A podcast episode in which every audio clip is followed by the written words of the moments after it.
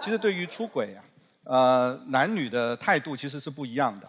男生是更介意女生的这个肉体出轨的，嗯，因为过去的历史上，因为女女生她有生育嘛，她的这个生产能力是非常有限的嘛，一辈子可能生十个小孩，这顶多了，用掉一个那就没有了嘛。嗯，精神出轨没什么问题，他喜欢谁喜欢谁，这个不是太重要的。他喜欢陈奕迅，去去飞去香港看他的演唱会，这没问题，嗯，他不介意。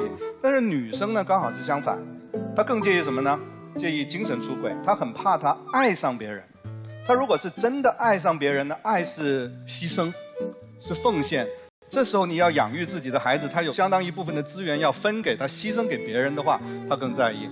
所以女生比较不在意说出来，男生呢，他会不不那么愿意说。这是背后更深层一点的。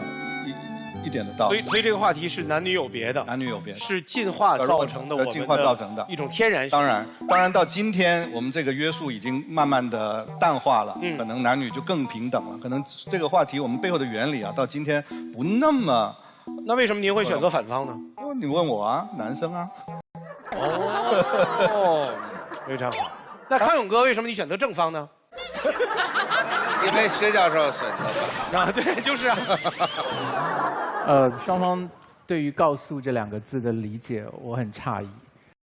我认为两个人谈恋爱的时候，外界的一切都成为我们两个感情的参照物、比例尺。为什么很多女生看了一个连续剧，一边看一边哭，会觉得这个韩剧里面的男主角比我身边这个男人要浪漫得多？因为你在拿他跟你身边这个男人做对比。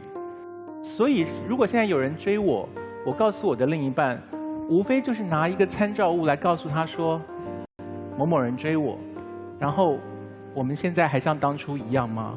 那个人对我的爱跟你对我的爱有没有不同？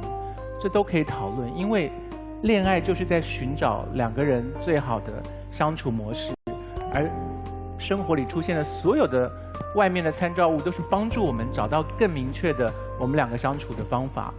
所以，呃，如果用这个方法来理解“告诉”这两个字，就不是你们刚刚所讲的那么戏剧化的“我来示威，我不自信，我要搞外遇”，都不是。在我看起来，就是你可以很平和的、中性的告诉你的另一半，而另一半要很戏剧化的来理解，或者要非常缺乏自信心的来理解，那就表示你们俩中间有问题，参照物就发挥了效果。